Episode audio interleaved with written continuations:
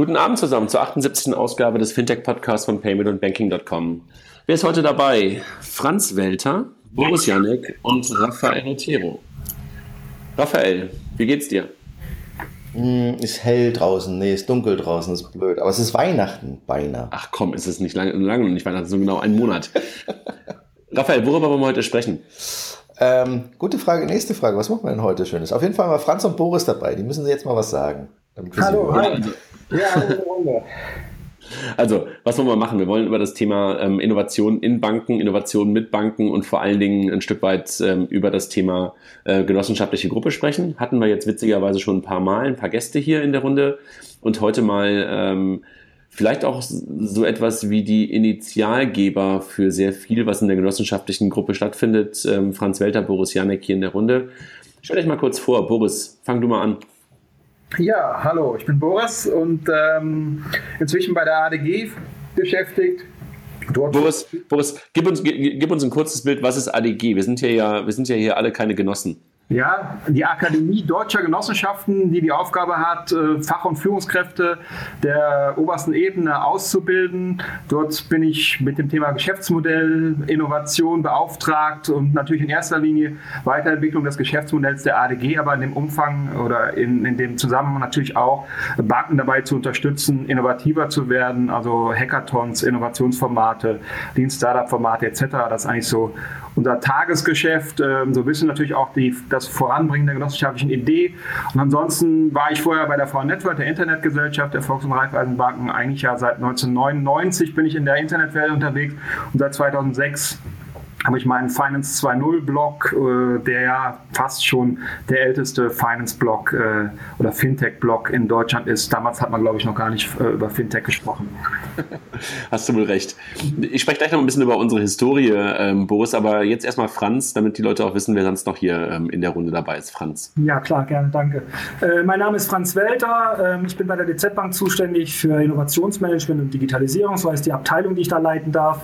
Äh, war davor in verschiedenen Funktionen Position in der genossenschaftlichen Gruppe auf der Primärstufe, also auf der, auf der Ebene der Volks- und Raiffeisenbank unterwegs. Zuletzt ähm, viele Jahre bei der Volksbank und Bühl, durfte da auch ein paar äh, spannende Projekte begleiten und jetzt eben seit einem Jahr dabei, das Innovationsmanagement in der BZ-Bank-Gruppe weiterzuentwickeln und äh, ich versuche ein bisschen voranzutreiben. Raphael, jetzt muss ich dir ganz, ganz kurz vielleicht sagen, was Primär- und Sekundärbanken nee, sind, nee, wobei das können die beiden ja nicht. Ich bin ja alter Genosse. Ich muss, ja, du bist ja, du musst das. Ich muss ja, ja. Ich, ich, muss ja quasi lächeln, weil als ich damals beim Kreditwerk respektive bei der DG Hüb war, da kam irgendjemand mal um die Ecke und machte so, wir machen jetzt Internet, wir machen jetzt VR-Net und jetzt haben wir die Leute dabei, die VR-Net machen. Da war ich noch ganz klein und unschuldig. genau. Ja. Okay. Wir, wir alle. Ähm, aber immerhin waren wir schon dabei. Nee, Franz, äh, Franz ist, glaube ich, der mit Abstand jüngste hier in der Runde. Der war wahrscheinlich irgendwie, der ist noch mit, mit, mit der Trommel um Weihnachtsbaum gelaufen, als das gemacht wurde. ich weiß es nicht. Franz, Franz Boris. Uns verbindet schon eine etwas längere Historie. Ne? Und ähm, Boris, ich glaube, wir haben uns schon mal äh, vor Jahren das erste Mal kennengelernt, äh, damals noch bei, bei Alex Lukas, als er noch ähm, bei seiner SFZE in Düsseldorf war. Und danach haben wir, wir drei mal ein paar Vorträge gemeinsam gehalten, was sehr viel Spaß gemacht hat, ne? unter dem Stichwort Awesome Banking. Und äh, das verbindet uns schon etwas länger. Ne? Absolut. Ja. Und, ja, könnten wir auch mal wiederholen, wenn du noch mal irgendwann Zeit dazu findest. Naja, ich bin ja nicht der Einzige, der irgendwie viel beschäftigt ist. Also insofern ähm, können wir uns da, glaube ich, die Hand reichen. Aber das ist, äh, war das in der Tat, war das, äh, waren das interessante, interessante Formate, weil das halt aus drei verschiedenen Blickwinkeln immer ein Thema sozusagen aufgegriffen hat. Ähm, aber das hat echt schon mal Spaß gemacht. Aber ihr habt recht, könnten wir einfach nochmal gut aufleben lassen. Gerne. Was wollen wir machen? Wir wollen mit euch beiden mal so ein bisschen darüber sprechen, weil ihr beide ja seit ungefähr einem Jahr ungefähr ne, in der neuen Rolle seid. Ne? Ja. Und ähm, Innovationen in Banken vorantreibt. Das habt ihr ja vorher in euren anderen Rollen immer auch versucht voranzutreiben und habt ja dann bewusst auch den Arbeitgeber gewechselt, um es noch weiterhin äh, weiter, weitermachen, weitermachen zu können. Ähm, Franz, wenn du mal so kurz zurückguckst, äh, du hast ja schon in der Volksbank Bühne eine ganze Menge gemacht. Ihr habt damals ähm, das erste Barcamp, glaube ich, ähm, ja. veranstaltet für die genossenschaftliche Gruppe. Du hattest ein, ähm, und nicht du, sondern ihr hattet einen, einen Blog aus der Volksbank heraus. Ja. Das waren ja schon, das waren ja Vorreiterprojekte, ne? Ja, ja. Ja, äh, richtig, ja. Das waren viele spannende Jahre bei der Volksbank Bühl. Ich hatte da äh, das Glück, dass es eine, äh, sagen wir mal, sehr offene Führungskultur da gibt und die Führungskräfte sehr hinter dem Thema standen, sodass man viel ausprobieren durfte. Und für mich war das eben total spannend, weil man Innovation aus verschiedenen Perspektiven äh, betrachten konnte und eben nicht nur an der Kundenschnittstelle, sondern ganz viele Innovationsprojekte haben sich auch darum gedreht, wie man intern kommuniziert, wie man Wissen teilt, wie man zusammenarbeitet. Und so haben wir dann beispielshaft, äh, beispielsweise ganz früh so eine Social Business Plattform intern eingeführt eingeführt, um die Vernetzung in der Bank zu forcieren und, und Wissen transparenter zu, zugänglicher zu machen. Und wir haben Hackathons im, Neuprodukteprozess durchgeführt. Schon 2013, glaube ich, waren die ersten und haben ja dann auch mit der V äh, mit Boris damals noch in der alten Rolle, viele schaffen mehr entwickelt, also diese, diese genossenschaftliche Crowdfunding-Plattform. Und so haben, hat sich dann eben über die Jahre so ja, unterschiedliche spannende Innovationsprojekte entlang der kompletten Wertschöpfungskette von Banken. Jetzt müssen wir mal ganz kurz den, den Franz aufklären, dass dieses Wort, was er die ganze Zeit inflationär benutzt, Raphael, jedes Mal 5 Euro kostet, ne? Ich habe darauf gehofft, dass wir ganz viel Baumkuchen bekommen von ihm.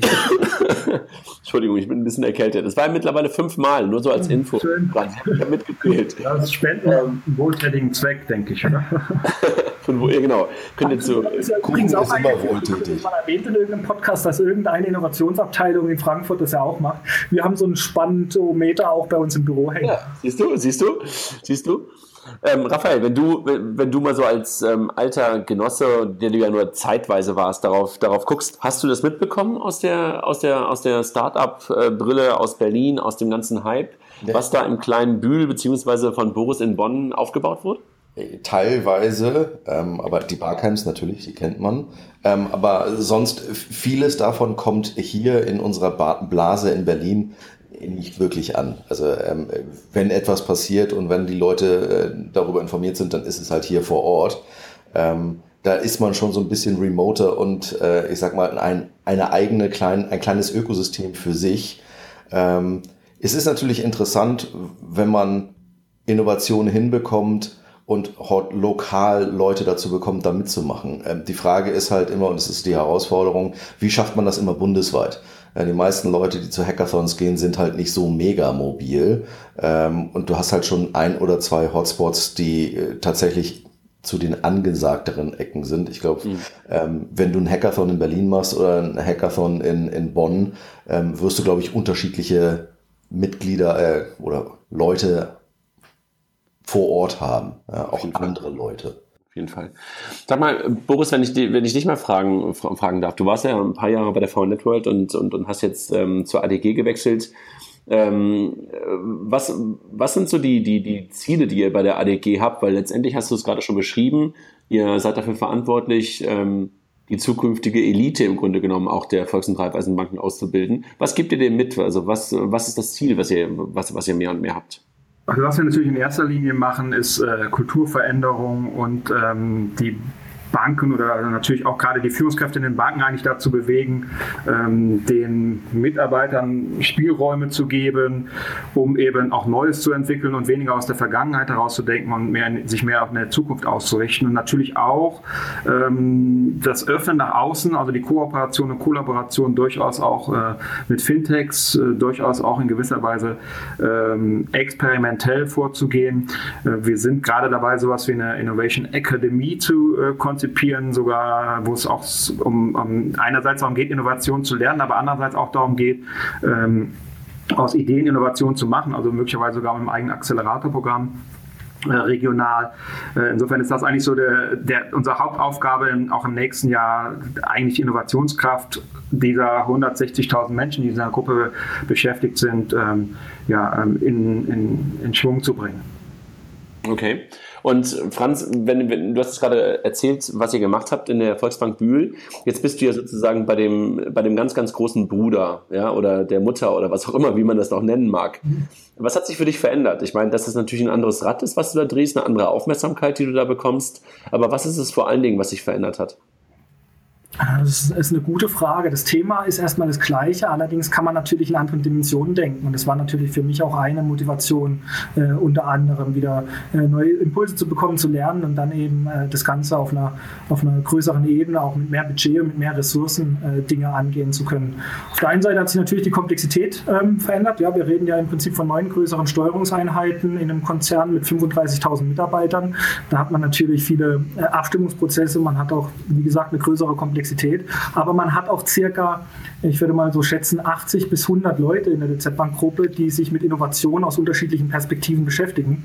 Und man hat natürlich andere Ressourcen und andere Budgets. Und wenn man dann Dinge konzipiert und äh, probiert und umsetzt, dann kann man die in einem, ja, man kann die schneller skalieren. Raphael, wenn du das hörst, glaubst du daran, dass einfach durch Menge an Mensch und durch Menge an Geld Innovation entsteht? Das war einer der Punkte, der, da musste ich gerade grinsen. Wie koordinierst du 80 bis 100 Leute in Innovation und sorgst dafür, dass sie sich nicht alle gleichzeitig den gleichen Kram angucken? Und wie sorgst du dafür, dass Innovation ähm, gezielt und gesteuert gut wird? Ähm, das sind Herausforderungen von Großkonzernen, ja, ohne Frage. Ähm, was ich super interessant finde, ist, was Boris gesagt hat, es geht halt nicht nur Innovation von außen, sondern Innovation von innen das damals, das war ein Joint Venture mit einer Beratung und äh, der DG Hüb. Ich habe das so oft gesehen, dass wenn du mit der Fachabteilung geredet hast und dort halt mit Leuten geredet, die hatten alle super Ideen. Ja, du musstest da nicht viel Innovation von außen reinbringen. Das wird sich Stand heute sicherlich auch nicht verändert haben. Du wirst sehr viele Impulse von innen holen können. Aber wie schaffst du das in so einem Moloch von äh, x 10.000 Leuten? Ähm, dort die richtigen Innovationen zu finden, die Leute zu motivieren, da mitzumachen.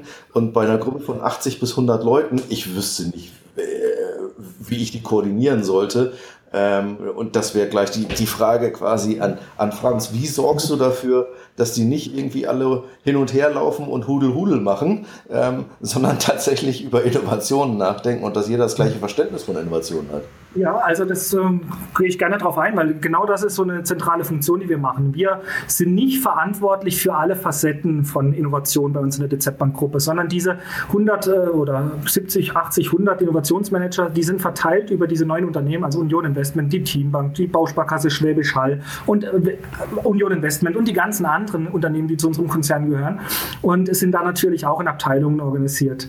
Ähm, was wir bauen äh, zentral ist, äh, wir machen Plattformen und Ökosysteme, auf denen diese Einheiten arbeiten können. Ganz konkret heißt es beispielsweise, wir haben ein Trendscouting aufgesetzt, äh, wo es darum geht, Trends und Technologien zu bewerten. Und das ist natürlich schon eine Herausforderung auf so einer Konzernebene, weil natürlich diese Trends und Technologien unterschiedliche Relevanz für die unterschiedlichen Geschäftsmodelle haben. Deswegen haben wir so eine Collaboration-Plattform eingeführt, auf der sind derzeit so um die 120 Leute unterwegs und die bewerten diese Trends und Technologien hinsichtlich hinsichtlich strategischer Relevanz für ihr Geschäftsmodell. Und dann hat man so ein Abbild der Unternehmensumwelt, so ein Stück weit für die unterschiedlichen Geschäftsmodelle und kann Prioritäten und dergleichen ableiten. Was auf dieser äh, Plattform auch stattfindet, ähm, die stellen dort ihre eigenen Innovationsaktivitäten und Projekte vor. Wir haben derzeit roundabout 100 Innovationsaktivitäten in unserer Gruppe äh, am Laufen in unterschiedlichen Phasen. Also der Großteil ist eher evolutorisch oder transformatorisch vom Charakter. Einige sind auch eher disruptiv. Und äh, diese Plattform sorgt so, dass wir also einmal ein Abbild der Unternehmensumwelt haben mit einer Einwertung und äh, ein Abbild von den Aktivitäten, die bei uns intern laufen. Und so kann man natürlich dann einfach ähm, Lücken identifizieren oder feststellen, wenn an bestimmten Aktivitäten doppelt gearbeitet wird, rechtzeitig, ähm, sagen wir mal, den Link herstellen und Kooperationen initiieren. Und ähm, kommen wir vielleicht später noch darauf zu sprechen. Ich will jetzt nicht gleich alles an einem Stück runterrattern, aber wir haben natürlich die anderen Dinge, die wir mitorganisieren, wie beispielsweise ein Geno Hackathon oder unser Innovation Lab, hat immer genau dieses äh, gleiche Mindset. Also äh, wir bauen immer eine Plattform, die irgendwas zur Verfügung stellt, beispielsweise eine Methodik oder äh, eine, eine IT-Plattform oder dergleichen, und die soll dann von den ähm, entsprechenden Innovationsverantwortlichen aus unserer Gruppe genutzt werden, um äh, ihren Job zu machen. Hand auf Herz, wie gut funktioniert das? Ähm, sagen wir mal, ich würde mittlerweile sagen, dass es schon gut funktioniert. Ja, wenn man natürlich startet und wir, wir also meine Einheit ist jetzt auf, auf Konzernstrategieebene angesiedelt, eben für, für die Gruppe. Und wenn man natürlich sowas neu initiiert und es gibt schon sehr viele Innovationseinheiten, dann stellt sich natürlich schon eine Frage der Abgrenzung und sowas muss erstmal wachsen. Aber wenn man so eine Plattform gut einbettet und auch ein Stück weit mit der Unternehmensstrategie verlinkt, beispielsweise sind wir gerade dabei, also wir berichten regelmäßig diese Innovationsprojekte und dieses, äh, unseren Trendradar an den Konzernvorstand und da wird es dann auch regelmäßig in den Konzernkreisen thematisiert. Wenn man dann so einen Link schafft in diese Kreise, dann werden die Plattformen auch mit der entsprechenden Konsequenz gepflegt. Und ähm, ich würde sagen, über die Plattform haben wir derzeit einen Überblick über ca. 80 Prozent der Aktivitäten, die derzeit laufen. Und äh, was wir jetzt versuchen, ist, äh, die Plattform qualitativ anzureichern Informationen, die für den Job der Innovationsmanager hilfreich äh, sind, beispielsweise äh, im Fintech-Radar. Und ähm, damit hoffen wir, dass die Akzeptanz weiter steigt und wir von den 80 Prozent noch stärker gegen 100 Prozent kommen. Franz, wenn ich da mal so einhaken darf, und Raphael, vielleicht ist es auch ein bisschen die Frage, die auch äh, bei dir hinter dieser wie gut klappt das Frage hintersteckte. Ähm, ich kann mir das ein Stück weit vorstellen für neue Initiativen, die man irgendwie lostritt, die irgendwie was ganz anderes sind. Aber viele, viele, viele Initiativen und viele Dinge, die halt in so einer Bank, in so einem riesengroßen Konzern stattfinden, sind ja eigentlich Evolutionen oder einfach nur Verbesserungen, Veränderungen, damit Evolutionen mhm. von dem, was einfach heute schon da ist. Und da arbeiten noch Leute wahrscheinlich nicht immer Hand in Hand mit euch. Und das ist doch, glaube ich, eine super, super harte Abgrenzungsproblematik zwischen mhm. dem, was ihr, was ihr sozusagen für euch auf dem Radar habt und was einfach nur eine sinnvolle, vielleicht irgendwie auch größere Weiterentwicklung ist, oder nicht? Ja, mit Sicherheit. Also ich glaube, ich glaube ja fest daran, dass man im Innovationsmanagement unterschiedliche Instrumente braucht. Wenn ich äh, manchmal äh, so lese, es gibt hier das Lab oder hier ist so dieser Punkt, dann denke ich immer, ja, man braucht für verschiedene Herausforderungen, die man hat, unterschiedliche Instrumente. Und bevor wir unser Innovation Lab beispielsweise gestartet haben, haben wir uns angeschaut, welche Ansätze es hier in der Branche und auch in anderen Branchen gibt und haben die ein Stück weit für uns klassifiziert. Ähm, hier im Detail kann ich natürlich nicht drauf eingehen, aber es gibt so zwei große Richtungen, entweder so eine transformatorische Richtung, Richtung oder eine disruptive Richtung. Je nachdem, welche, welchen Zweck man erreichen will. Die disruptiven eher für Dinge auf der grünen Wiese außerhalb so einer bestehender Konzernstrukturen und Dinge, die man eher intern macht. Und was wir da eben versuchen bei diesen internen Aktivitäten ist, wir versuchen wirklich einen Mehrwert zu liefern. Also unser Innovation Lab ist beispielsweise eine Plattform, äh, mit welchem wir Ressourcen zur Verfügung stellen, die normalerweise ein Flaschenhals sind. Es ist ein dreimonatiger, äh, dreimonatiger Prozess, äh, in dem dann auch mit agiler Vorgehensweise, also Scrum und in Lean Startup und Co. Äh, an solchen ähm, ersten Ideen gearbeitet wird. Und die Fachbereiche und jetzt auch die Gruppenunternehmen der DZ Bank können hier Ideen einreichen und müssen dann mit der Einreichung dieser Ideen zweierlei Commitments eingehen. Einmal, sie müssen Personal freistellen für drei Monate, mindestens einen in Vollzeit und ein bis zwei Leute in Teilzeit. Und sie müssen das Commitment eingehen, wenn die Idee gut äh, für gut befunden wird am Ende äh, der Lab-Phase, dass es danach weiterentwickelt wird. Ähm, und äh, dann stellen wir in dem Lab Entwickler zur Verfügung, äh, Scrum-Experten zur Verfügung, die bekommen so, so ein Coaching, äh, also eine Begleitung hinsichtlich äh, Koordinationsthemen und äh, einzelnen Trainingsmaßnahmen. Und äh, die entwickeln dann in viermal drei Wochen Sprints eben so einen ersten Prototyp. Ja? Und wir glauben eben fest daran, wenn man solche Plattformen, das ist auch wieder eine Plattform, ja? wir, wir organisieren nur das Lab, also den Prozess, wir stellen die Ressourcen zur Verfügung, wir koordinieren die Auswahl der Themen und wir helfen beim Marketing und solchen Themen. Ähm, aber es muss von den Fachbereichen als Mehrwert empfunden werden und dann wird es auch genutzt. Und mhm. äh, die erste Phase hat gut geklappt. Wir haben die ersten drei Themen durch. Die werden alle drei Themen weiterentwickelt. Wir, wir sind gerade in der Ausschreibung für die zweite Phase. Und ähm, nächstes Jahr wollen wir das Ganze dreimal durchführen mit dreimal drei Teams. Und dann kommt auch Geschwindigkeit und ein Stück weit Traktion in das Thema. Habe hab ich das richtig verstanden? Ihr hattet bis jetzt nur drei Ideen, die habt ihr dann aber auch durch die erste Phase und äh, oder sind drei Ideen nur ausgewählt worden genau. im Sinne von Umsetzung? Ne? Also in, in, so einem Innovations, äh, also Ideen sind ja kein Problem. Ja? Also äh, Ideen zu entwickeln und zu generieren ist ja immer das Einfachste im Innovationsmanagement, ist auch die Phase, die Spaß macht. Und danach wird es ja dann eher so ein bisschen äh, herausfordernd, wie man in die Umsetzung kommt. Und wir haben äh, erstmal drei T Themen ausgewählt, äh, aus mehreren Ideen, die jetzt in der Pilotphase durchgelaufen sind. Und ähm, jetzt wird das Ganze eben mehrfach durchgeführt, immer mit drei Teams parallel, wobei wir auch überlegen, die Anzahl der Teams ein Stück weit nach oben zu fahren. Okay, kannst, kannst du irgendwie eine, eine Größenordnung sagen, wie viele Ideen waren der Funnel, äh, so dass du auf drei runtergekommen bist? Vielleicht nicht eine konkrete Zahl, aber war das zweistellig, war das dreistellig, war das hoch dreistellig? Also sagen wir mal, ähm, nee, nee, nee, das waren, äh, das waren ganz konkrete Bewerbungen genau für das Format. Also ich muss mal sagen, Ideen gibt es generell natürlich viele. Also wir haben auch, wir haben so ein Innovation Roundtable gegründet, da sitzen die ganzen Innovationsmanager äh, aus den Gruppenunternehmen drin, da tauscht man sich aus über die Themen, die man gerade macht und die man vorhat und da gibt es auch viele Ideen, die diskutiert werden und das sind nahezu unzählige, also wirklich extrem viele Ideen, die da im Raum stehen. Die Frage ist ja immer die Priorisierung und für dieses Lab gab es ein ganz bestimmtes ähm, Bewerbungsformat, bestimmte Dinge, die man da einhalten musste, insbesondere hinsichtlich des Commitments der Ressourcen, die man zur Verfügung stellt. Da waren es am Anfang sieben Themen, die eingereicht wurden und davon haben wir drei ausgewählt. Ähm, man muss allerdings an dieser Stelle dazu sagen, dass wir das Lab äh, gestartet haben, genau zeitgleich mit unserer Fusion. Also war das für uns schon erstmal so eine, eine erste Feuerprobe. Ja. Kann das Ganze funktionieren? Fliegt das Konzept? Und das hat sich für uns eigentlich dahingehend bewährt, weil äh, eben genau trotz Fusion die Fachbereiche bereit waren, mit ihren Themen und mit der Freistellung von Personal äh, auf diese Plattform zu gehen. Okay. Äh, ein, eine Frage rein Interesse halber. Du hattest vorhin gesagt, ihr habt auch Trend Scouts. Ich vermute, da ist eine gewisse Überdeckung zwischen dem Trend Scout ähm, und dem Innovation Manager. Dann poppt bei mir im Kopf aber auch gleich die Frage auf, was ist, wenn ich einen Innovation Manager habe, der brennt für Idee A und findet den Trend total toll und ja. wie wir Menschen nun mal so sind, manchmal ja auch sehr binär, findet einen anderen Trend total blöd. Ja. Aber er kriegt jetzt eine Idee aus seinem Bereich, aus seinem Unternehmen, der genau auf dem Trend landet, der blöd ist. Ja, ähm, da hat man äh, natürlich diese, diese Herausforderung gibt es, aber deswegen sind aus jedem Unternehmen ja mehrere Nutzer, ja, und auch aus den Fachbereichen. Also man hat im Prinzip pro, pro Fachbereich beziehungsweise pro Gruppenunternehmen so mindestens um die zehn Nutzer da drauf, die so eine Bewertung vornehmen. Ja. Dann müssten sich die zehn schon absprechen für ihre Einheit und eben sagen, wir bewerten jetzt alle den Trend so oder den Trend so. Und ja. dann gibt es auch nochmal eine unabhängige Bewertung. Also es gibt auch Personen, die sind eher neutral, beispielsweise ähm, jetzt die Abteilung, äh, die, die ich mit aufbaue wir nehmen da eher so eine neutrale ähm, Richtung ein, bewerten aus, unserem, aus unserer Sicht die Dinge und dann sieht man auf dieser Plattform, gibt es dann pro Trend und pro Technologie solche Spinnendiagramme, die eben diese Bewertungsfaktoren abbilden und da kann man dann unterschiedliche Sichten übereinander legen. Dann sieht man beispielsweise, wie hat der Durchschnitt bewertet, wie hat die Fachabteilung bewertet und wie haben externe oder andere Experten bewertet und dann kann man feststellen, ob es hier äh, die Notwendigkeit für einen Diskurs gibt, weil man eben feststellt, äh, dass die Bewertung unterschiedlich ist.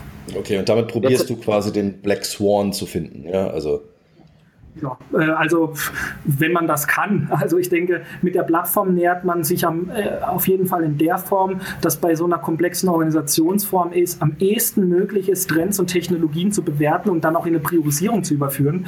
Denn äh, bei, wie gesagt, bei neuen großen Unternehmen ist es schon eine große äh, Herausforderung. Zentral irgendwo eine Liste aufzustellen und zu sagen, das sind jetzt die Top-Trends und dann geht man auf, ein, auf, auf große und starke Unternehmen wie eine R&V oder eine Union Investment zu und würde sagen, hier guck mal, das sind die wichtigsten Trends für dich. Äh, das funktioniert natürlich nicht. Deswegen ja, klar, ja, klar. ist, glaube ich, dieser Plattformgedanke der einzige mögliche hier. Ja. Also ich glaube, wir müssen neben dem Wort spannend auch noch das Wort Plattform irgendwann ja. nochmal auf die Passliste. Zumindest in diesem Podcast. stellen. Ja. Ähm, jetzt äh, habe ich noch ein bisschen verstanden und ja auch ein bisschen verfolgt und durfte ja auch ähm, das eine oder andere auch mal, äh, ein oder andere Mal auch schon mal dabei sein. Ihr macht den Blog, jetzt einen neuen Blog, den wir ja auch immer wieder zitieren, weil wir selber zu faul sind, die News rauszusuchen. Ihr macht die Barcamps. Ich weiß nicht, das wievielte habt ihr jetzt gemacht? 13. Ähm, 13. Ihr macht den Geno Hackathon, der eher so eine interne Nummer bisher ist, wenn ich es richtig verstehe, wo ihr sagt, äh, wir müssen uns erstmal selber finden, bevor man das möglicherweise dann auch mal wie öffnet für, für richtige Dritte. Dann habt ihr mal, glaube ich, eine Zeit lang ein bisschen gespielt, auch mit Axel Springer Plug and Play. Ich glaube, das macht ihr, glaube ich, nicht mehr, ne? Was heißt gespielt? Äh, wir haben das genau in der Form gemacht, wie es jetzt die Deutsche Bank macht. Wir haben also ein Jahr intensiv da mit denen zusammengearbeitet. Wir hatten da auch äh, ähm, Arbeitsplätze. Das war, das, war, das war despektierlich spielen, so im Sinne von angeguckt. Ja, genau. Äh, ja, wir das haben, meinte ich mit spielen. Wir haben daraus auch viel gelernt. Also gerade diesen Prozess und viel von der Methodik haben wir übernommen, beispielsweise auch in unser Lab. Und weil du gerade die Hackathons angesprochen hast, wir haben diese Geno-Hackathons nach außen, sind die relativ äh, trans also man prominent vermarktet natürlich. Das meine ich nicht. Das meine ich. Ich meine, dass ihr Leute nur von intern zulasst. Dass ihr keine externen momentan dazu holt. Das meine ich gerade, genau. Wir haben so. unterschiedliche Varianten von dem Hackathon. Also es gibt nicht nur den Geno-Hackathon und das ist der einzige Hackathon bei uns in der Gruppe, sondern äh, wir haben ganz viele verschiedene Varianten von Hackathons, weil wir glauben, dass man dieses Instrument sehr vielseitig einsetzen kann und eben nicht nur in der Form, äh, es gibt nicht nur die Variablen intern oder extern, sondern es gibt auch unterschiedliche äh, Zielsetzungen, die ich damit erfüllen kann. Beispielsweise haben wir sogenannte Lernhackathons. Da geht es darum, dass wir äh, zu bestimmten Themen Technologie an die relevante Zielgruppe bei uns im Konzern äh, auf eine andere Art und Weise zugänglich machen wollen. Also nicht nur in der Form, wie informiert man sich üblicherweise, wenn sowas wie eine Blockchain oder künstliche Intelligenz, man liest, man, man redet mit Experten, man geht auf irgendwelche äh, Seminare, sondern dass wir hier ähm, äh, Rahmenbedingungen schaffen, und da arbeiten wir natürlich mit externen zusammen, äh, um äh, die Innovationsmanager, die Verantwortlichen, auch die Entwickler mit diesen Technologien spielen zu können. Und da geht es dann gar nicht darum, primär Prototypen zu entwickeln, sondern eher, dass die Leute, die so einen Hackathon besucht haben, nach zwei Tagen da rausgehen und sagen, Mensch, ich habe jetzt irgendwo ein besseres Verständnis, ein tieferes Gefühl für das bekommen, für das Thema bekommen, als wenn ich nur zwei, drei Studien gelesen hätte. Und das verstehe ich, aber äh, worum es mir ging, ähm, ähm, äh, ist ein anderer Punkt, Franz. Also das okay. Thema Offenheit im Sinne von, dass ihr auch Dritte dazu lasst oder so Dritte einladet, ähm, die halt sozusagen auch Teil von so einem Hackathon sein, sein können. Also guck dir das letzte Beispiel der, der Sparkassen an. Ähm, die haben ja bewusst halt das ganze Ding geöffnet, sowohl mhm. für weitere Partner, die halt Technologiepartner sein können, ähm, als auch für das Thema ähm, andere Entwickler, nicht nur aus der ja, eigenen Gruppe. Das ja, Hackathons oder das Hacking für uns eher eine Kultur ist, ist natürlich nicht ausgeschlossen, dass sich da auch was verändert. Ist ja. weit. Also wir hatten auch bei den äh, bisherigen Hackathons, da gebe ich dir recht, ist es nicht in dem Maße, dass wir jetzt beispielsweise äh, Fintechs oder dergleichen eingeladen hätten. Ähm, das ist dann die Option für, eine, für, für ein weiteres Hackathon-Format, denke ich.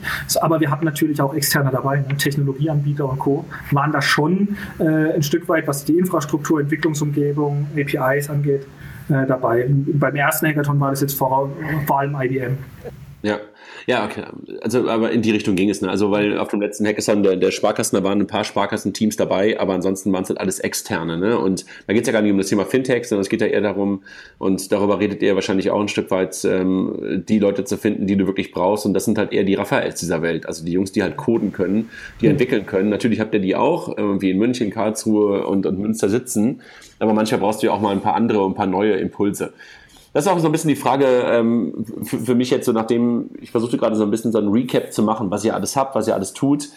Was ist das Ziel? Was kommt noch? Also welche, was sind die nächsten Steps? Und, und da, danach habe ich noch eine andere Frage in Richtung größte Herausforderung. Aber erstmal, was kommt als nächstes? Was habt ihr als nächstes Ziel, wenn ihr euch jetzt, ähm, Raphael hat ja gerade schon Weihnachten angesprochen, haben wir ja noch nicht, aber das Jahr endet, äh, endet bald. Ähm, was ist das Ziel für 2017? Wo geht's hin? Ja, also äh, bei, bei, bei mir jetzt oder für die DZ Bank Gruppe ist ein ganz wichtiges Ziel, dieses Innovation Lab in der Form zu, zu, also zu etablieren, auch in der Organisation, dass es regelmäßig genutzt wird und auch wirklich diese drei Durchläufe mit mehreren Teams stattfinden und darüber hinaus eben weitere Formate. Ne? Wir haben die große Kooperation mit dem Tech-Quartier, da, da schauen wir ein bisschen, wie das dann inhaltlich ausgestaltet wird, wer da unterwegs ist und dann überlegen wir uns, welche Formate man hier machen kann. Ähm, was ich glaube ist, was man auch brauchen könnte, wäre so ein weiteres Format, äh, wie das Innovation Lab, das eher auf disruptive äh, ähm, Ideen äh, einzahlt und weniger auf transformative. Ähm, das ist eines, eine der großen Maßnahmen für nächstes Jahr, die ich mir so vornehme.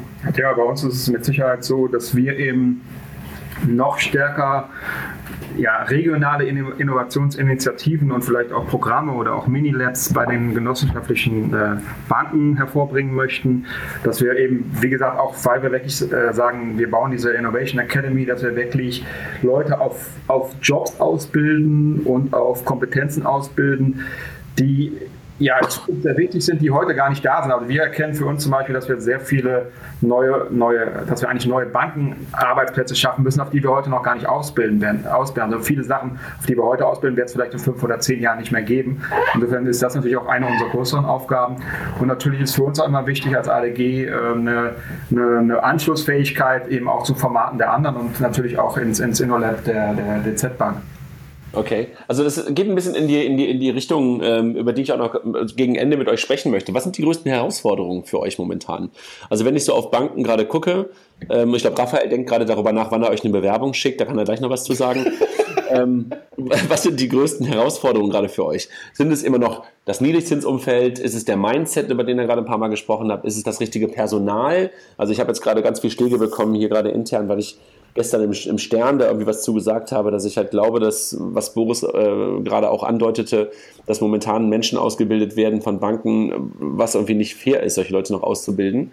Ja. Ähm, sind es neue Player, die auftauchen? Sind es die Skills? Ist es die Dezentralität? Ist es das IT-Setup? Ich habe so viele Dinge im Kopf, die ich potenziell auch ähm, als Herausforderung für euch sehe. Was, was, was sind die größten Herausforderungen, die du, Boris, jetzt mit der ADG angehst, ähm, du hast es gerade schon angedeutet, aber was sind so die, die, die wichtigsten Dinge, die du für dich identifiziert hast in den 20 Jahren Volks- und Raiffeisenbankengruppe, wo du gerne was dran drehen möchtest? Also jetzt hast du, also du hast ja eigentlich, äh, wahrscheinlich hast du noch nicht mal alle Herausforderungen genannt, aber natürlich eine ganze Menge Herausforderungen, äh, wo man jetzt eigentlich gar nicht sagen kann, ähm, die eine gilt oder die andere gilt nicht, oder die eine gilt oder die andere gilt mehr. Äh, grundsätzlich ist es so, dass natürlich gerade das Niedrigzinsumfeld auf der einen Seite die Banken immer stärker eben auch zum Kostensparen und auch zur Prozessdigitalisierung zwingen. Und auf der anderen Seite müssen sie aber in der Situation ähm, der, des Kostensparens eben auch neue Dinge entwickeln. Und äh, grundsätzlich äh, ist es natürlich schon so, dass die Kultur und die Organisationsstruktur in, in, in Banken auch natürlich vom Hintergrund ähm, regulatorischer Anforderungen ähm, erstmal auf Neues und Tempo und Exponentialität hin und vielleicht auch, äh, damit ich auch nochmal 5 Euro ins Phrasenschwein stecken kann, auf das Thema Plattformgeschäftsmodelle auszurichten.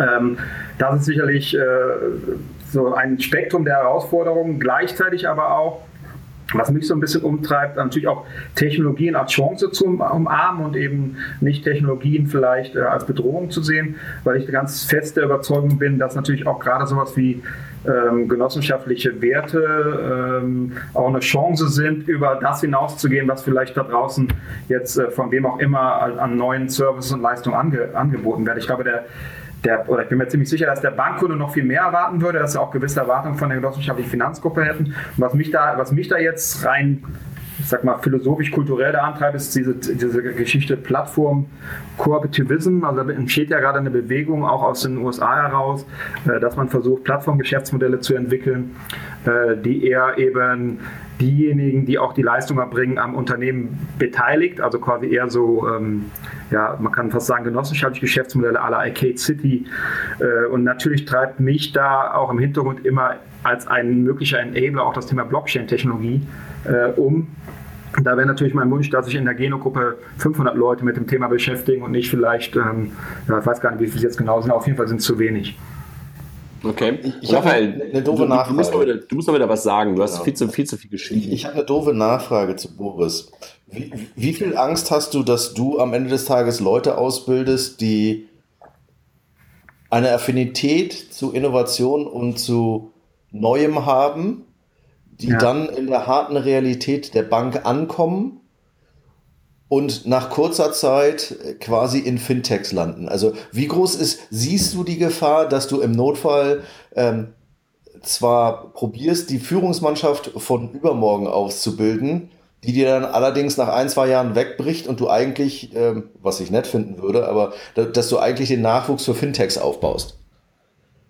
Ja, also ich, ich sag's mal so, natürlich hätte ich Angst, ähm, das Gros der guten Leute zu verlieren. Ähm, auf der anderen Seite ist es so, wir machen ja auch schon, wie gesagt, das 13. Geno Barcamp und auf jedem Geno Barcamp kommt es vor, dass einzelne Leute sagen, ähm, auch gerade junge Leute, ich finde, finde jetzt meinen Weg nicht mehr in der, in der Geno-Welt und gehen, des, gehen möglicherweise deshalb raus.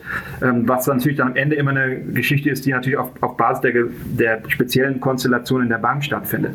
Aber grundsätzlich, wenn, wenn Leute eben auch sagen, es gibt vielleicht auch eine andere Perspektive für sie, äh, dann ist das eben hart. Ist das eben heute in der, in der modernen Welt so? Also Führung oder auch Ausbildung heißt ja auch ein bisschen immer, dass man den Menschen, ähm, dass man den Menschen eben auch seinen eigenen Weg aufzeigt und eben nicht jetzt mit Zwang immer versucht, ihn zu äh, äh, da zu halten, wo er sich möglicherweise nicht mehr wohlfühlt. Und ich denke aber insgesamt, äh, dass wir schon eine ganze Menge Leute auch in dieser Gruppe haben, die eben auch wirklich aus der Wertorientierung herauskommen und dass es für die eben äh, im Zweifel gar nicht in Frage kommt, ähm, in, in jetzt äh, zu wechseln. Ja. Und deswegen glaube ich, dass das, oder bin ich mir ziemlich sicher, dass das Thema Werte und Innovation oder auch vielleicht ein neuer Neubegriff von Innovation, äh, das ist möglicherweise unser Instrument, um diese Gruppe in die Zukunft zu führen, wobei wir uns natürlich nicht vormachen äh, müssen, dass die Bankenwelt in fünf Jahren ganz anders aussieht und dass wir wahrscheinlich auch wesentlich weniger Menschen haben, äh, die eigentlich die Leistung für die, für die Kunden draußen erbringen. Das ist nun mal so. Also das ist einfach Fakt.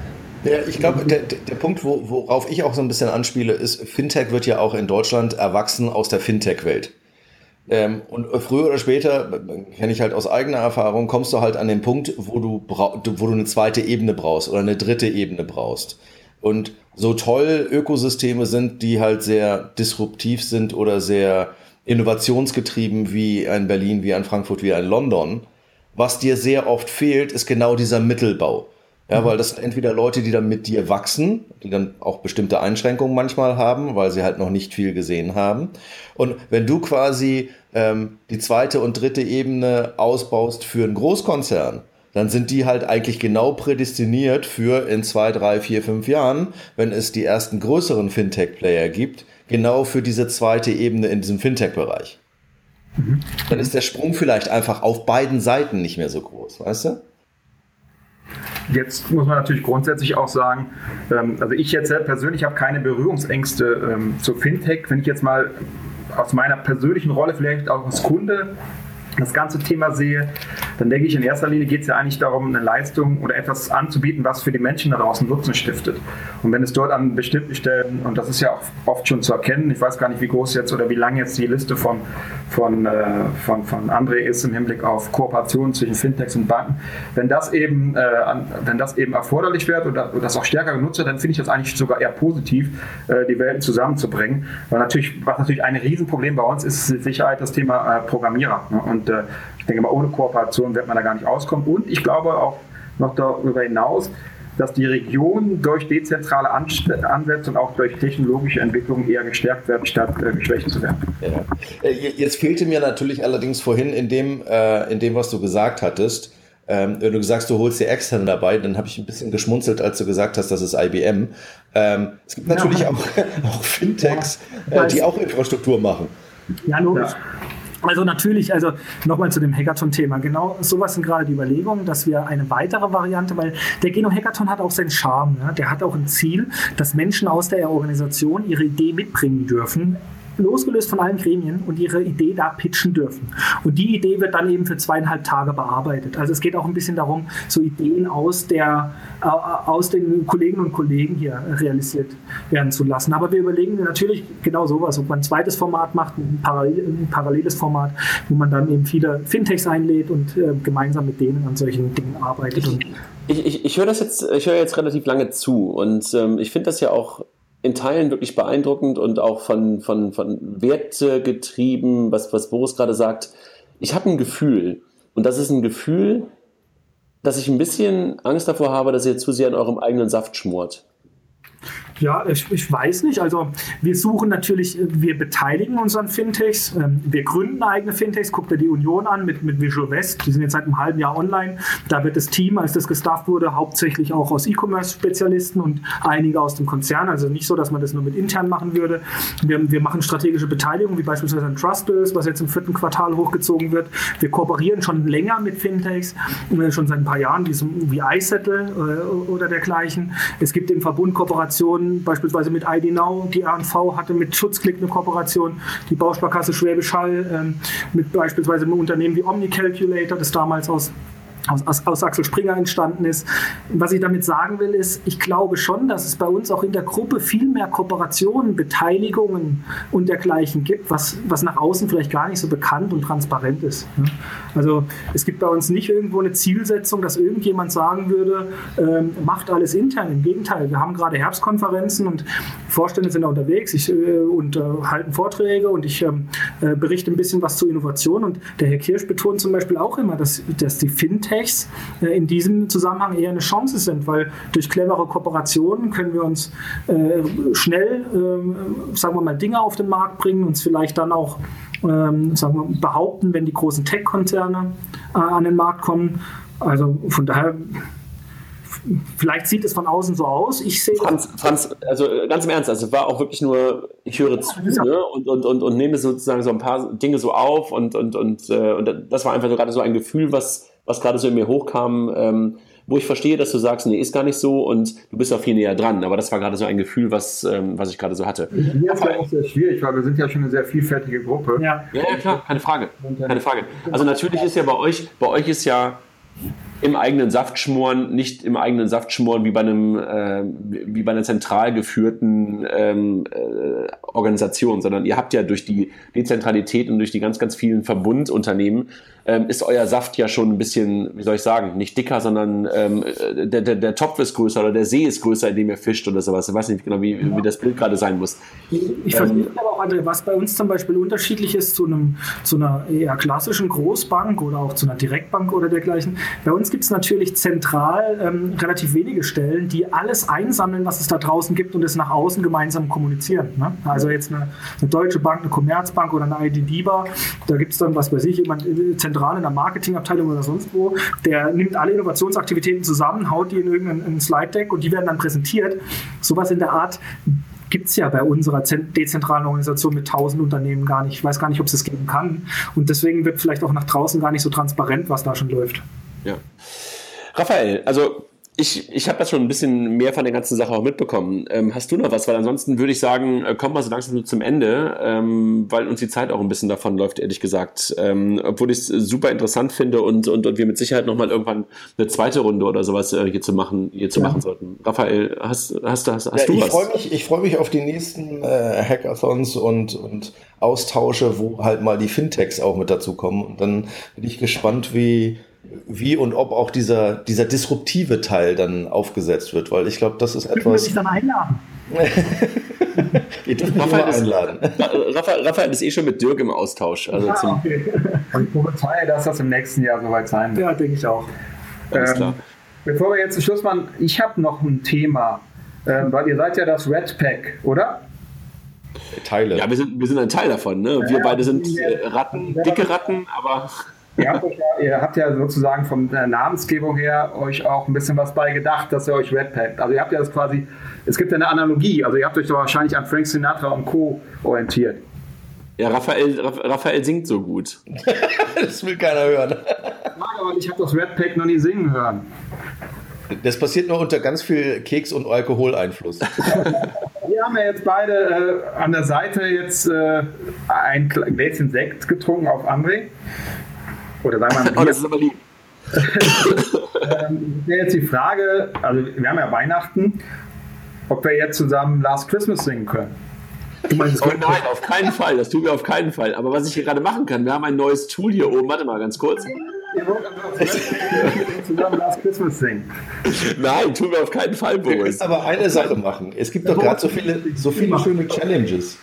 Zumal wir auch im Awesome Banking Jam hätten, ja auch sowas wie eine Jazz, äh, Jazz. Ja, aber du willst uns nicht singen hören. Nein, auf keinen Fall. André, lass uns, lass uns so etwas machen wie das Red Pack und die Geno-Jungs ähm, machen eine, ähm, wie heißt denn das, dieses komische, äh, machen eine Karaoke-Night. Ohne ja, Videokameras und ohne, und ohne Mikrofon. nee, gerne mit. Also das wären sozusagen für einen unserer nächsten Podcasts, würden wir dann mal so eine Session einschieben. Jetzt wart ihr ja ein bisschen unvorbereitet. Ja, absolut. Raphael und ich nehmen dann vorher Gesangsunterricht. Alles gut. gut. Dann beim nächsten Mal. Ich danke euch sehr ähm, für die Zeit ähm, und es hat lange genug gedauert, dass wir das hinbekommen haben. Wir wollten schon vor langer, langer, langer Zeit machen und wir haben es immer wieder geschoben, verschoben, warum auch immer. Ihr dürft gerne zu den News dabei bleiben, ihr könnt euch aber auch gerne verabschieden, wie ihr möchtet. Ähm, also, das könnt ihr euch aussuchen.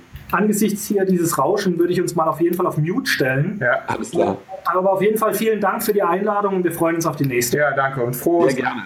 Sehr gerne. Danke euch. Danke. Raphael, wir machen mit News weiter und ich leite die mal ein mit einem neuen schönen Sound. Warte. Wer zum Henker hat dieses Tool raus? Jetzt denke ich, ich bin im Baseballstadion. Das ist so geil. Warte, ich habe noch einen. okay, äh, ab sofort bin ich Moderator und ich will immer dieses Kattertungs machen. Geil, ne? Das ist auch, wenn Jochen über irgendetwas redet. Wir sprechen über ein paar News, aber lass uns reinhauen. Ähm, letzte Woche, nein, diese Woche ähm, hat Jens Spahn ähm, auf der Hub-Konferenz in äh, Berlin ähm, eine Studie vom BMF vorgestellt. Ich weiß nicht, ob du, ob du sie schon hast lesen können. Ja. ähm, wirklich gut. Also äh, erstmal das, äh, wie ich finde, dass Jens Spahn sich ja auch für das Thema so stark einsetzt und auch Gesicht zeigt für das Thema Fintech und generell für das Thema ähm, Veränderungen in der Finanzindustrie und jetzt diese ähm, Studie mal rausgegeben hat. Ich finde, es ist immer gut, wenn du eine Primärquelle hast und damit haben wir jetzt mal eine Primärquelle die haben auch mal nochmal erhoben, wie viele Fintechs es gibt und in welchen Bereichen und ähm, auch ähm, eine Prognose abgegeben, in welche Richtung es geht. Natürlich aus einer wissenschaftlichen Brille heraus und, und natürlich vielleicht dann manchmal ähm, für uns am Markt an der einen oder anderen Stelle vielleicht nicht ganz nachvollziehbar, aber ansonsten echt eine super Quelle. Teilen wir mal den Link, ne? Ja. Super. Ähm, ja, wir hatten auch eine Meldung gestern, ähm, aber da kannst du drüber sprechen, da spreche ich nicht drüber. ich war ja erster auf Twitter. Ähm, Stimmt. Ihr habt, äh, also herzlichen Glückwunsch auch von unserer Seite natürlich und von meiner Seite ähm, zum Investment der, der deutschen Börse in, in, in Figo. Ähm, ja, genial. Ich find's super.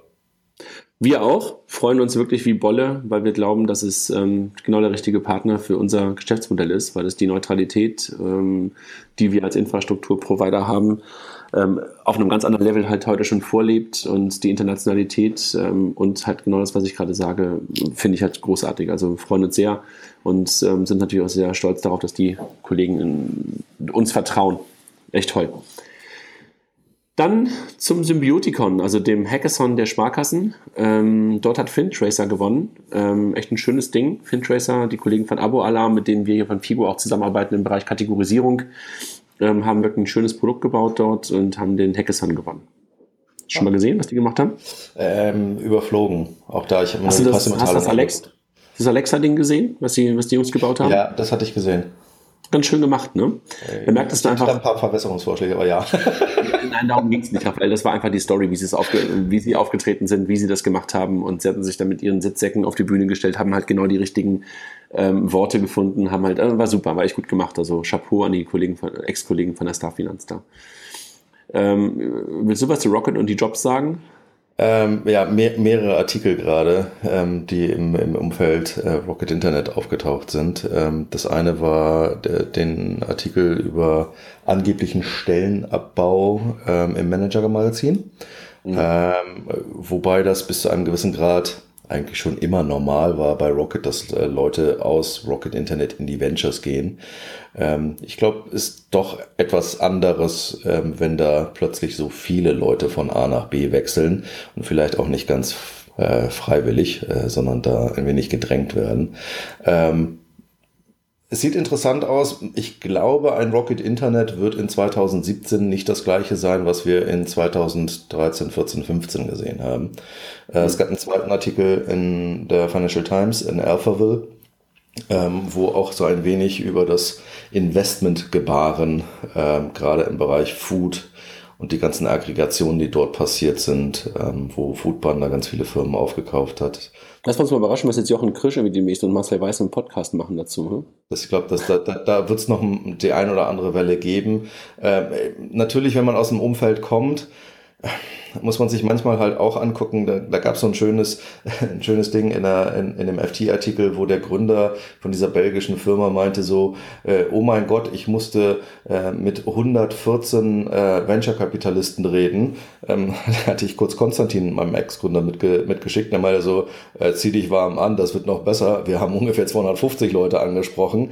Also äh, da muss man halt auch mal so ein bisschen Realismus ein einziehen lassen. Ja, je älter und je größer man wird. Don't tell me. Ja, genau. Ne? Desto mehr Leute muss man abackern.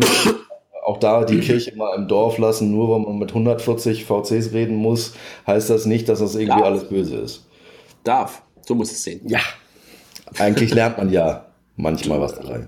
Genau, man darf es halt nur nicht alles so ernst nehmen, was die einem dann sagen. Also ernst im Sinne von, wenn du es alles persönlich beziehungsweise auf deine Firma bezogen nimmst, gehst du ja heulend in den Keller und deshalb muss man da manchmal auch eine dickere, eine dickere ähm, Haut entwickeln. Das hast du schon lange hinbekommen, ich übe das noch. wir machen hier heute so ein bisschen, ähm, äh, so ein bisschen, wir reden mehr über uns. Nee, tun wir gar nicht. Jochen hat ein Interview gegeben zu Mobile Payments, ne? Ja. Äh, Im Management Circle Blog. Was soll man dazu sagen? Natürlich finden wir es gut. großartig. Ich habe keine Ahnung davon, worüber er redet. Ähm, dann ein Thema, wo du eine andere Meinung hast, ist ja auch nicht schlimm, ist ja auch häufiger so, dass du eine andere Meinung hast als ich. Zum Thema Cookies und mit Klarna. Du findest das doof, ne? Du verstehst es. Nein, ich verstehe es nicht. Also für mich ist es ein Fragezeichen. Klarna ist ein klassischer B2B-Player, Cookies war ein klassischer B2C-Player. Ähm, dass diese jetzt so in Anführungsstrichen nett sind ähm, und dass 16 der 17 Mitarbeiter übernehmen, finde ich okay. Für mich ist halt die große, das große Fragezeichen, probiert jetzt Klarna ein auf B2C zu machen, weil ganz viele der übernommenen Mitarbeiter halt Produkt und Technik sind. Und wir wissen allesamt, dass B2B-Produkte und B2C-Produkte sich slightly unterscheiden. Ähm, für mich halt ein Fragezeichen, weil äh, wie schwer ist es, eine B2B-Firma zu einem, ich mache auch noch mal ein bisschen ein auf B2C.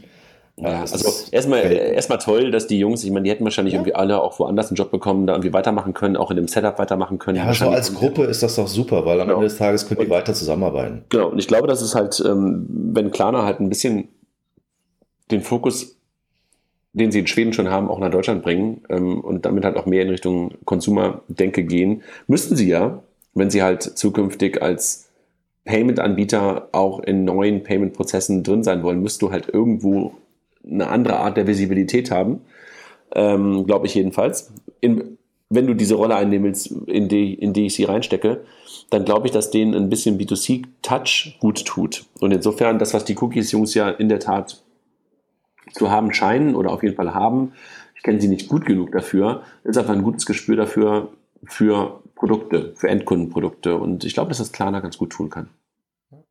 Kann sein. Da sitzt auch auf, auf Übernahmekurs zu BillPay. BillPay ist ja schon mal übernommen worden von Bonga. Ne? Das sind ja sozusagen aus dem, äh, kennst, du kennst die Jungs ja auch um, um Nelson herum, ne? Ja. Ähm, auch altes Rocket-Gewächs oder die Firma jedenfalls, Nelson ja gar nicht so sehr, aber auch schon lange dabei, ne? Ähm, und jetzt will Bonga es wohl loswerden, oder passt nicht so richtig in deren Geschäftsmodell mehr rein. Ne?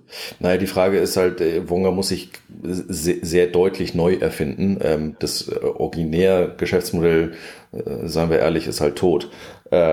Und haben ja viele Übernahmen gemacht. Und jetzt kommt natürlich wieder so die, die zweite Welle von, okay, jetzt haben wir vielleicht einen Plan, was wollen wir dann machen, passt jetzt alles im Portfolio tatsächlich auch immer noch rein.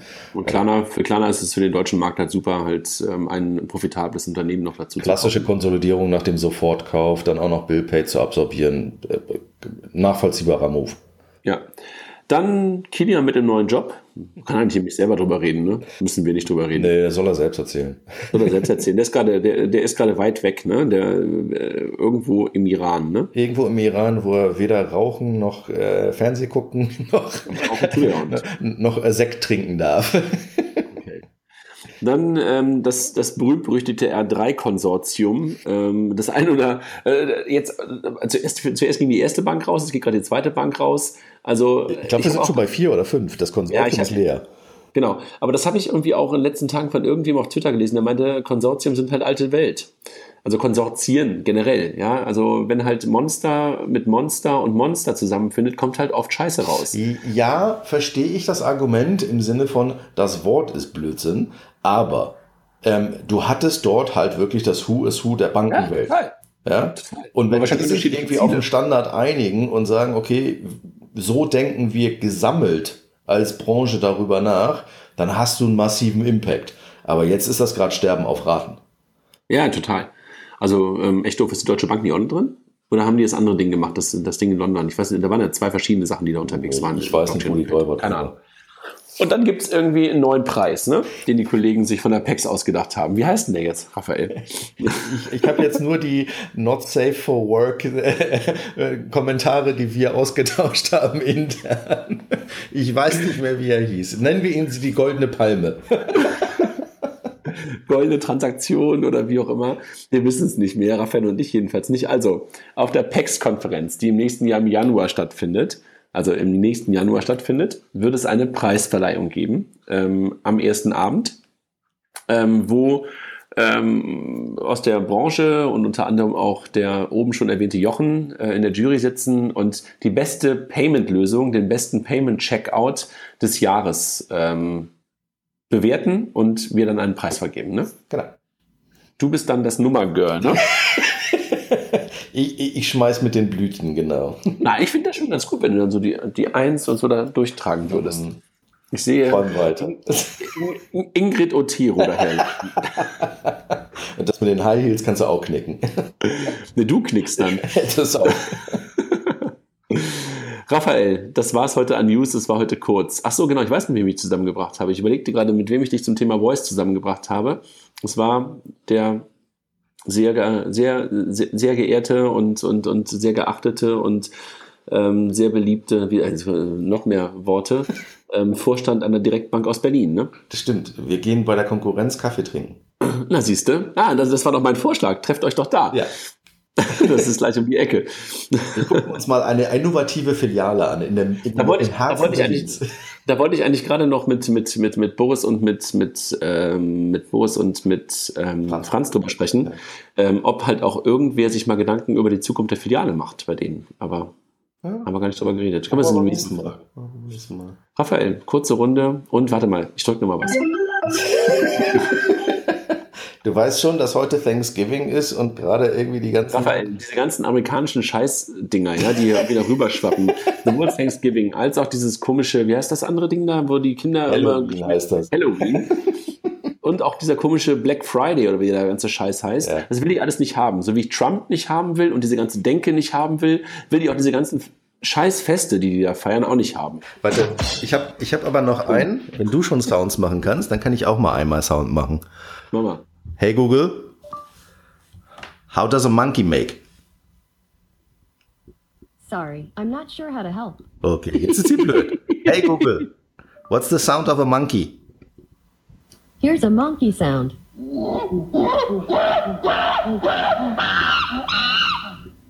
Raphael, das warst du jetzt.